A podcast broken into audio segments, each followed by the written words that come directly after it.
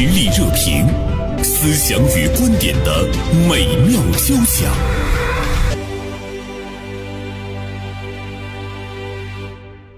近一段时间啊，天津的跳水大爷们引发了大量的关注。在社交媒体上呢，你输入一下“天津跳水大爷”，你就能够看到有很多的那个视频。呃，他们在海河跳水的视频，目前呢在网上已经是广为流传，并且呢也使得海河上的狮子林桥、北安桥等地成了网红打卡的景点。呃，为什么他们引起了关注呢？因为他们的这个跳水方式颇具特色，跳水前会有开场白，并且呢会跟现场的观众呢有互动，幽默风趣。呃，比如说他会说一句：“有朋自远方来，不亦乐乎。”完了，直直的扑通就跳下去了，或者呢，他会说这个数风流人物，还看今朝，扑通就跳下去了，呃，都是六十多岁的老人家，现场会出现呢，看台上都是二十多岁的年轻人，看着六十多岁的。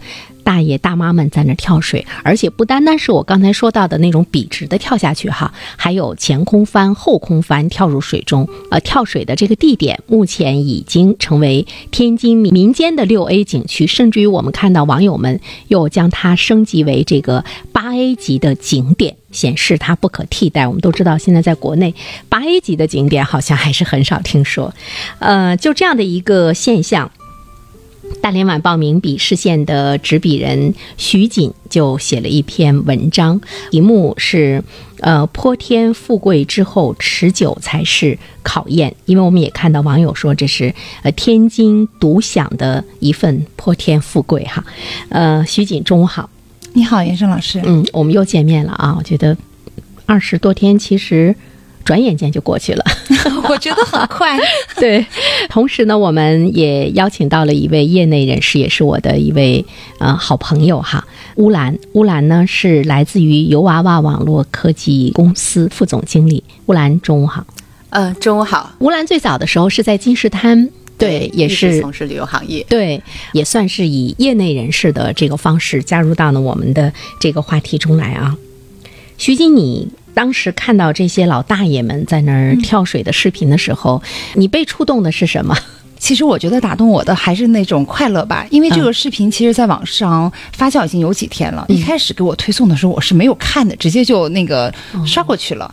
啊，后来这个可能一些公众号啊，他也会哎，你看题目又讲到这个，你想看看它到底是怎么回事？哦，我一看。惊呆惊呆了，可能等我看的时候，已经有很多人，就是人山人海的那个现场。然后后来那个不单有叫好的，然后你会看你会看到说，哎，这边钓鱼大爷就是非常淡定的看着上面的人跳，跳下来之后，钓鱼大爷还会说你来个二零七 C，然后然后下面还后来就来了一些像教练似的，对，还来了一些这个举着牌子给他们打分的，然后别人就说说你知道的，这是到了天津的这个这个这个网红现场，不知道的还以为打开了奥运会转播，然后我觉得。就特别有意思，就是这群，嗯，我觉得可能还是一种吸引大家的是一种反差，就是当一个六七十岁的这些，哎，我们觉得已经垂垂老矣的这样一些人，然后他们在做一项这个不是每一个人都可以做的，不像跑步，不是每个人都可以做的这样一个运动，那我们这种反差，它爆发出来的这种旺盛的生命力，我觉得这种向上的，那可能是最吸引现在的人的。那不有人说吗？天津跳水大爷就是治好了这个社畜的这个精神内耗，对，我们的精神内耗被他给治好了，或者是也是治好了很多人的那种呃焦虑症。当你感觉生活无意义的时候，你去看这些六七十岁的人还那么蓬勃生机，对，还那么那个斗志昂扬，对，所以我觉得人好像本能就是不管我们嘴上说着，有的人可能说着很丧的话，但是我们本能还是会被那种昂扬的、积极的、有生命力的大连话说就是活得劲儿劲儿的人所吸引，对。这个吸引力其实是我们有这个内生力，你才会被吸引。有了相同的这个场哈，嗯，呃，乌兰，你看这个视频了吗？呃，我看了。其实，呃，昨天呢，呃，袁生姐在给我发这个消息的时候，其实我脑子回想了几个画面。那这几帧画面，第一个画面是我记得之前我们看到过，在网络上有人发布一些北欧某些国家，他们也有相似的，比如说跳到河里面，甚至在。呃，河水里面这个比较湍急的这个河流里面玩冲浪的这种感觉，嗯，我觉得当时大家的评论是，呃，为什么他们玩的那么嗨？为什么他们生活的那么的松弛放松。嗯，那这是第一帧画面。第二帧画面，我想到的是之前在抖音刚刚火起来的时候，就在疫情这三年期间，我们看到过的一些关于各地旅游的、关于这些类似的画面，比如说离我们最近的沈阳的劳动公园的街舞的大爷大妈，比如说这个泰国的卖水果汁的这些美女，我想到是这些流量的画面，然后我还想到的有一些画面是我们大连冬泳的那些大爷们。这是我头脑中想到的这三帧画面。那这三帧画面呢，就是说，我们其实，在我们的民族的血液里面，在中国人的这个骨子里面，也有像刚才两位老师说的，我们有寻求快乐的基因，这是人类的共性。那我们需要一个合理的、符合我们每个人需求的方式去释放出来。不仅仅是这些跳海河的大爷们，他们要释放，也是我们很多的游客需要释放的。那么第二点呢，我想到的是。嗯，哪些是我们需要加大力度宣传的？我觉得有些事情有趣，但是它并不美。嗯，那么有些事情有美的地方，但是我们并没有留意。我想到了很多民族共同的这些呃运动方面的这种释放。我想到了 我我本身是蒙古族，我想到了那达慕大会。哦，我也想到了赛龙舟，穿过几百年、几千年历史留下来的这种大家共同释放这种对生活热情的。赛事，我觉得这些是我们根基的东西。比如说像这个天津跳水的这些大爷们，嗯，大家在这个时期去关注他，他可能跟我们这一段时期整个的那个呃群体的状态、社会的状态，呃，也有着一些比较紧密的关系。我甚至于听到说，有些人最近呃专门到天津，就是呢去看这些大爷们跳水，他们专门去，他们想获得什么？徐锦，你要是有时间的话，你会不会带着你的一双儿女，一定要去现场去看一看这些大爷们在现场的跳水？因为我们在电视机前，我们可以看到世界级的冠军那么美的那种优美的那种跳水，呃，但是我们觉得在现场看这些大爷们跳水，它的意义又是有所不同。啊，对，你会吗？我会我可能不会专程去，但是我如果是在附近，我可能会把这个行程呃加进去。就跟我在文章里写的那样，我可能今年暑假正好去贵州，我本来没有定看村超的这个这个行程，那我那天我一看，哎。正好是村超的那个半决赛，我们就临时改了行程，然后就专门去看了。村超可能不用我解释，大家都知道，就是那个贵州有村别 A 嘛，还有村超，就是各个村子之间的一个比赛。我们可以把它理解为就是呃一个野生的这样的一个比赛。呃，村超对，二零二二年不是也被称为那个中国野生体育开展的元年嘛？就是以这个村超贵州的村超为带火的。就是你会看到是普通各个村子的代表队。哎，我其实觉得这也是一种反差。那我们平时觉得这种比较正儿。八经的这种比赛，可能都是专业的运动员，那他恰恰就是一些可能昨天还在那个种地呀，还在拉货呀这样的一些村民，对，然后他的拉拉队也是村民，而且你去现场看到他们就是盛装打扮，就是像一个节日一样，嗯。对他吸引了很多人，就是去看。我当时是特别那个临时的，因为我碰到了一群广东来的大哥。晚上吃饭的时候，他们就特别开心，说我们来看村超呀。我说明天是什么比赛？他说明天是半决赛。我说哎，那我们也可以去看呀。临时加了，对我们临时就加了。所以我觉得那个，呃，那我可能不是那个。最热情参与的人，哎，但是我也会参与到其中去，嗯啊，我也而且也从中就感受到了这种快乐。就像我们总跟孩子说，你要勇于尝试啊，你要大胆的尝试啊。那很多时候，言传是不如身教的。那我或者我去尝试，或者我让他看到普通人的尝试，这样都是可以的。你看，徐锦刚才说到了普通人，我觉得这个就是我们在现实生活中，我们去看天津的大爷跳水，啊，包括呢，你去贵州看那个春超半决赛。呃，像乌兰提到的，他的那个家乡的呃这样的一些那个运动哈和节日，我觉得他吸引普通人最主要的是，呃，这些表演者也好，参赛者也好，运动者也好，他们跟我们是一样的，他们就是生活中普普通通的人，他不是那种说经过了国家这个亲力的打造的那样的运动员，他离我们很远，就是这样的普普通通的人。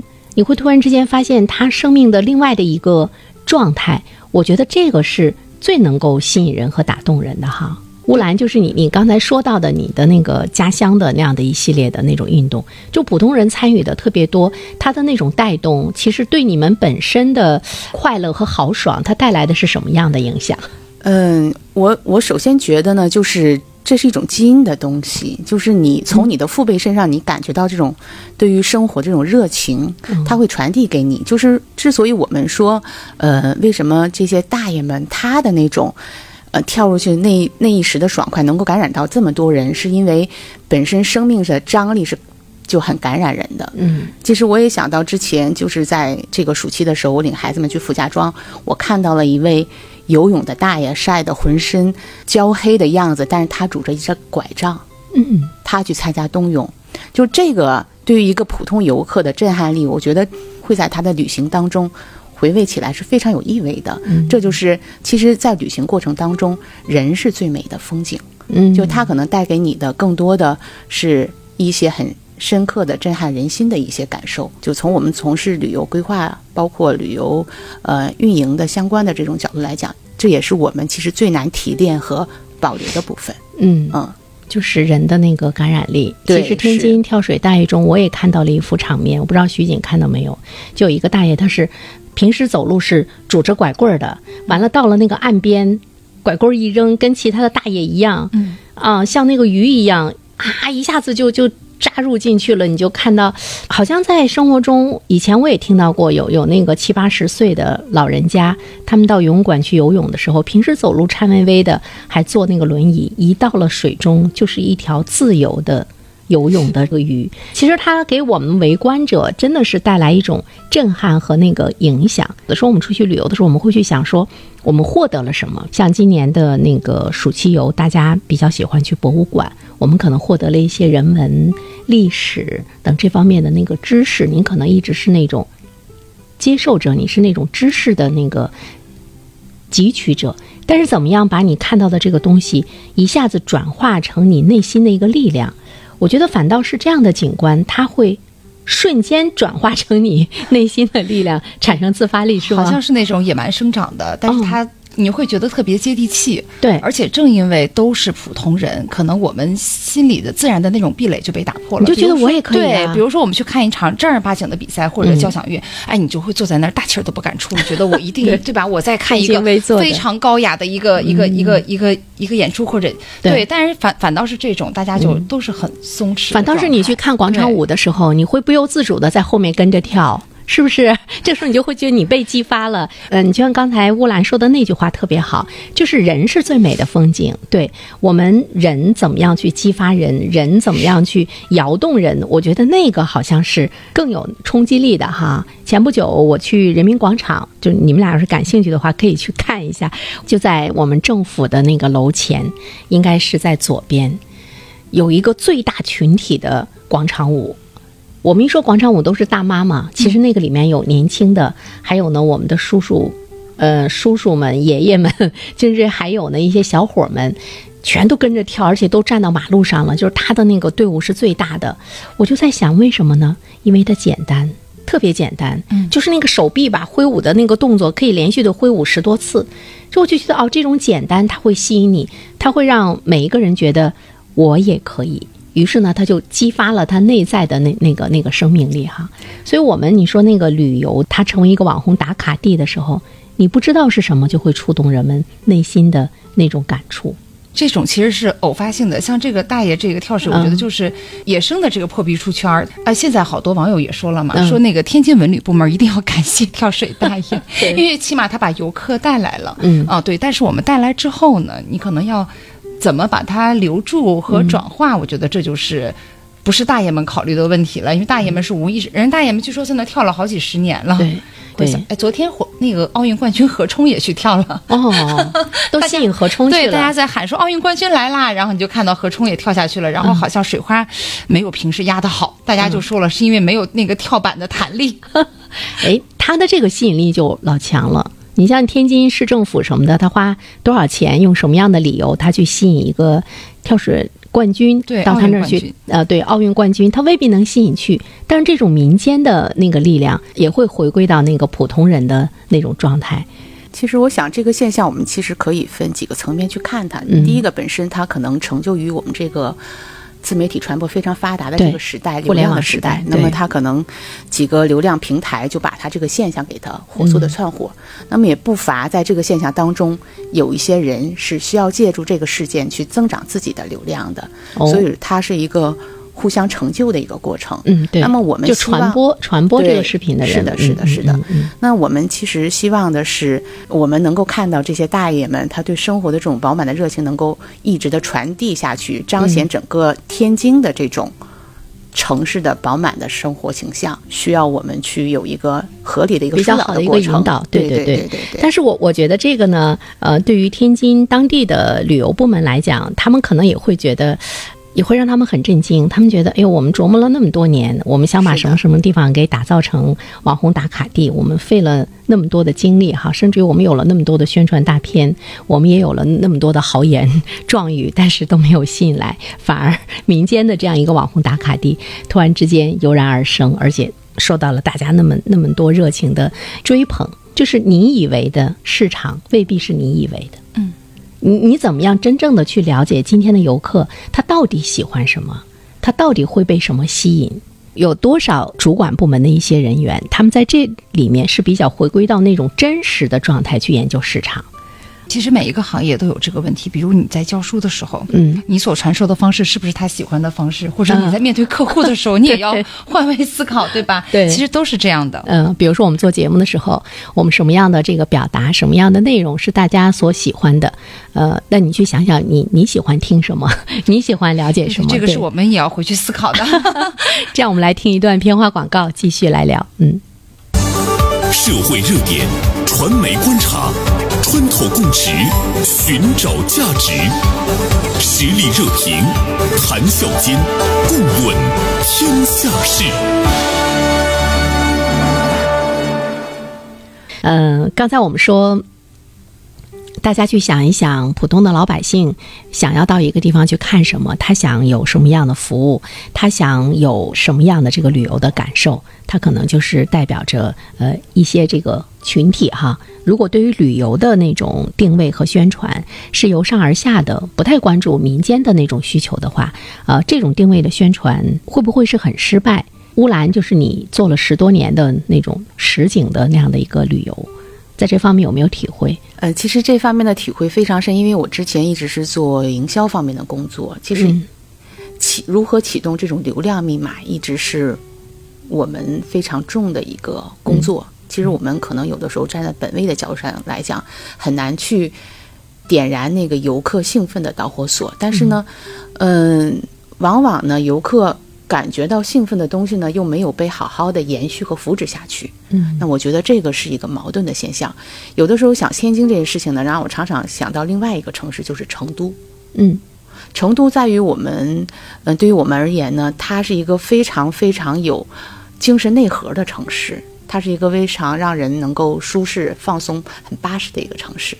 它从一年四季都能吸引到这么庞大的一个客流，是我们很多的旅游城市都起望尘莫及的。对，成都夏天还很热，是的你会看到它的旅游没有淡季，是的，没有淡季。暑假好多人带孩子去。对，嗯那么天津如何把握这个事件，然后也让天津的这个旅游的内核能够释放出来，让它吸引更多的人去到天津去了解天津更深层次的东西，嗯包括天津人他的这个本性是通过大爷们这样的一种表现、表嗯达或者释放出来的。我觉得这个是需要相关的部门去很好的去去挖借题掘。发挥的。对对对是这样的。对，比如说我们刚才我们也在聊，说我们看到这些大爷们跳水，我们特别想知道的是，他们为什么跳水之前一定要说那么一句话，一首诗里面的一句话，或者是呢我们耳熟能详的一句话，而且他们有那种壮志豪言，就他的这个背景是什么？你像我们大连东涌的这些老人家们，他可能就不会。而且其他的地方的人他可能就不会，他是不是天津独特的文化？那为什么跳水在天津这个地方，哎，它会有这么大的一个民间的那样的一种那个喜欢和爱好哈？哎，我觉得这些是不是都是我们要去探寻的那个密码？挖掘出这种好像有吸引力的这个文化符号哈。对对哎天河北的跳水应该就很厉害吧？天津人再加上那个喂嘴子也非常有名啊。刚才我们回忆半天想起来，魏相声的嘴子故乡。对对对，对 好像说过去的那些角儿，他只有得到了。我刚才现查的啊，嗯只有得到天津观众的认可，他才敢登上舞台。嗯说天津因为它是一个港口嘛，嗯南来北往的客商自古就很多，所以他就要跟人打交道，嗯跟人打交道自然而然的口才就好。你看那个大爷就都特别逗嘛，我印象比较深的其实是那个，就是那大爷喊“生存一分钟，快乐六十秒”，哐。啪跳下去，特别能说。其实我觉得这也是一个文化符号。嗯对，那大家就就像你到成都一定会去看变脸一样，对吧？我觉得那在天津的这个什么相声也好，怎么也好，它也是具有吸引力的。包括天津的那个什么离他跳水地方不远的那个什么瓷房子呀，而且还有天津之前斥巨资打造的那个天津之眼，好像一直也没有火起来。其实都可以搭上顺风车嘛。嗯，或者说你直接就呃设计了一个旅游线路，是的，嗯、嗯，把整个的整个文化历史都贯穿其中，让人又没有负担的去感受它。那它一定跟当地的一些文化习俗，还有好多的那种呃积累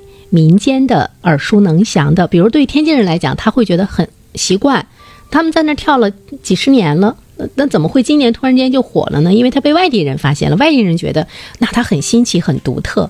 对，你说我们作为普通旅游者，就是普通游客，你说我们去一个地方，它一定是跟我们不一样的，它就会吸引我们。我觉得是这样的。我们可能看到，不是总说那句话吗？就是到从你待够的地方到别人待够的地方，对他觉得很平常的东西，可能我们只要去看到了，哎，它跟我们不一样，我们就会很有兴趣，都是这样的，好像。这也是我们今天有很多旅游者，他去那个探索一些地方，你会突然之间觉得他突然之间成了网红。这一个是民间的传播，互联网传播力量的加持；另外一方面就是别人没有发现过，他发现了，而且很新奇。其实我觉得这几年，特别是疫情之后，今年的旅游给我的感觉是，游客的状态在发生变化。嗯，我觉得他更加走心了，他更加希望通过一个旅行去发掘自己跟这个世界的对话。嗯。比如说我们去，呃，在很多的这个也是网络媒体上今天带火的 City Walk，嗯，City Walk 对。对，包括像我们之前有很多这种嗯、呃户外的这种体验，其实它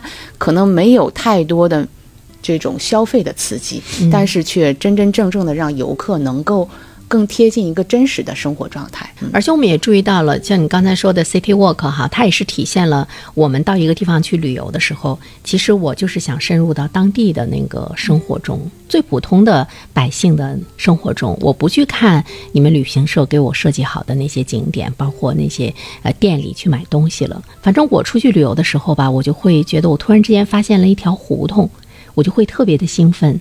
进到那个胡同里面去，我发现一些小店儿，我可能这一天我有很很长的一部分时间，我都在这个胡同里徜徉，哪怕跟他们聊聊天、说说话。我记得那年我去北京，北京我们经常去，我在一个靠近那个后海的地方就发现了一个胡同，完了我就发现当地的居民都排队排队买他们那儿的嗯特别好吃的一个东西，就那种炸的，啊，对对对，我也排队，要排好长时间的队，就得等着，你知道吗？我觉得他有一点那个饥饿营销，就那么一个小店儿，那么一个小窗口，你就跟当地的那些居民一起排队，到你这儿你还真的是一下买好多，结果你根本就吃不了，但是你就你就特别的兴奋，沉浸在其中，自我的那种探知，就是我想融入到当地人的那个生活中，甚至于呢，你。你看到谁在门口乘凉，你也想做个马扎，坐那跟他聊聊天儿。我觉得那种感觉特别好。嗯，就是发现不同嘛，然后嗯体验。我觉得，对，现在像我也不愿意，也也不是太愿意跟着那个，我不是，我没有跟旅行社走过，就是可能就是愿意自己到哪儿去怎么样的。嗯，其实我觉得可能很多旅行对于大家的意义就是在于你还能体验到生活可能有。很多种不同的方式，对对去逃离现在的生活，特别是在现在都市压力比较大的这种情况下，可能觉得一次旅行也觉得有些事儿大不了就是这样了，对可能自己就真的放松下来了。嗯对，我觉得有的时候旅行，我们它就是生活的另外一个样态。以前我们把旅游吧看得太远离生活，太庄重了，或者是太仪式化了，有没有那种感觉？其实从从业者的角度来讲呢，我觉得从景区的设计，包括我们旅游的规划的角度来讲，的确是这样的。嗯，的确是这样的。之前把这些场馆的设计啊，包括硬件的东西看得很重，嗯投入了很多的资金。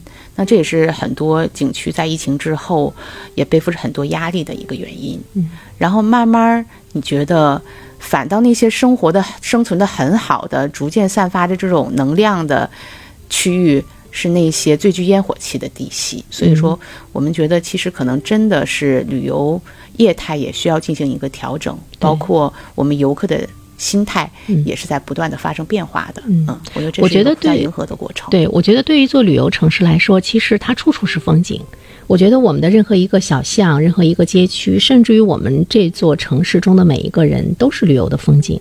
而且呢，应该是整座整座城市它的那种直接受益，如果是更明显的话，我觉得大家才会真正的把这座城市的那个旅游服务做得很好。比如说，人来的多了，他真的是游走于我们的巷子里，那 我这个小卖部啦，我这个小旅馆啦，对吧？哎，哪哪哪儿，他都能够享受到这个旅游旺季直接带给他的收益，而不单单是旅游景区在旅游景区摆摊儿的。嗯，就像我出去吧，我也会选择，我也不会说就是嗯这个景点，比如说很有名，我就一定要去。嗯我也会根据自己的，那可能你比方说吧，嗯、去陕西，嗯。因为我在西安上学嗯，带孩子也去过几次，那你就会哎呀，那秦岭这么有名，它肯定会有秦岭这个国家什么自然公园之类的，嗯。那我可能不一定要去那儿，那我可能就是开车，比如到秦岭山脚下呀，我印象最深的那有一个人大代表当时建的那个，嗯。嗯，就是一个陕西的那种，把老宅子把它挪到那个地方，秦岭脚下的那叫什么？我现在已经忘了，去了好多年。嗯哎，那个当然就真的震撼了我。就是我们有的时候觉得，风景在路上这句话真的是这样，我不一定非要进那个公园去看，对吧？对对嗯，这就是刚才乌兰也说到的，就是疫情之后，其实我们会让很多呃在旅游景区方面你投入的很多那种，我们把它也叫可以叫做是重资产吧，是一种重资产的投入需要重新去思考。哦，对，我想起来了，那个叫民俗博物馆，我后来给很多人推荐过。嗯它就是把当地的一些就是那些建筑。给它挪过来，你会看到，看到哦，过去的高门大户是这个样子的。嗯 对，其实我觉得很多这种其实反倒更有吸引力，对你会觉得更有意思。嗯，而且呢，那种网红的打卡地，它很可能在你意想不到的地方一下子就火起来了。那种火起来，其实它是需要一个呃比较广泛的一个一个民众的那样的一个基础。当然，火起来之后，你城市怎么抓住它？永远的火，或者火的时间长一点。不能盯着一个地方火，你要以点带面。对对对，嗯是的，其实我觉得，嗯、网红打卡这一个嗯概念来讲，其实它代表着是一个短期的对，项目。短期的内容，嗯但是我们其实做旅游，真正希望它沉淀下来的是一些很经典的东西，嗯能够很长效的为这个区域带来一些经济价值和社会价值。嗯。那，所以说从这个角度上来讲呢，嗯，作为一个从业者，我觉得我们也是有责任去很好的去保护一些我们真正应该传承下来的东西，嗯。嗯，然后再把它用这种网络的力量去传播出来，嗯。嗯，是这样的。再有一个就是觉得整个的这个从嗯旅游部门的一些归纳也好，传播的形象也好，我觉得需要一个整合。比如说很多年前，山东推广的这个旅游的宣传语叫“好客山东”，嗯一下子就把那个山东的这个人文形象很立体的展现出来了。嗯，那么天津，你看大爷是不是乐观天津或者怎么样？就是你能展现人文的东西，它是最有感知力的。对对，文化的东西，我觉得它是永流传的，而且它就是一下子给你的那个定位，就是当地人的那种精神的风貌，它背后也有一种背书。是的，是嗯的，，所以就这个定位特别重要。我们也看到，我们对大连的定位是浪漫、洋气，嗯，能不能再更朴实一些？它能够特别植入人心的那种，对，嗯其实刚才我们讲到那个反差不同会吸引人，嗯刚才我就想，我想要是从这个角度来讲的话，其实每一个地方、每一个城市，它在这场博弈当中，它都是有机会的。对就是看你怎么发掘，怎么去推销自己，对吧？对就跟一个企业，嗯，呃，一个个人，它是一样的。一样的你在这个市场上，你怎么去推销自己？就你各具特色，，对我们其实都有吸引人的地方，只要不同就可以吸引人，对吗？嗯我们一个作为一个东北城市，我们对这么广大的包邮区、不包邮区，我们都是不同的，对吗？对所以我们要推广自己。对，而且我觉得就是那种淡旺季，如果我们本身就自认为我们一定是有淡旺季的话，那你自然会在淡季的时候你无所作为。你比如说成都，是的它之所以火爆，它可能会觉得我一年四季我都可以吸引来游客，那它一定是在它很炎热的这样的一个夏天，也有一些哎特别能够吸引人的地方，大家冒着这种酷暑哈。那像我们东北，比如说冬天是很冷，甚至你看我们在冬天的时候，我我们大家都要去哈尔滨，我要去看我那种从来没有见过的那个那个冰灯，那种冰天雪地，我去感受，我就是要动一动。它是需要那种体验的，就是你怎么样去打造它那种不同感觉的那个体验。就像刚才徐锦说，每座城市都可以是旅游城市。你比如说淄博，它本身它不是一个旅游城市，它竟然把它打造成了一个一个旅游城市。我们不说它是不是现在它也不那么红了，但是我觉得它曾经的火爆给这个城市带来了 GDP 啊，这个你是不得不去认可的。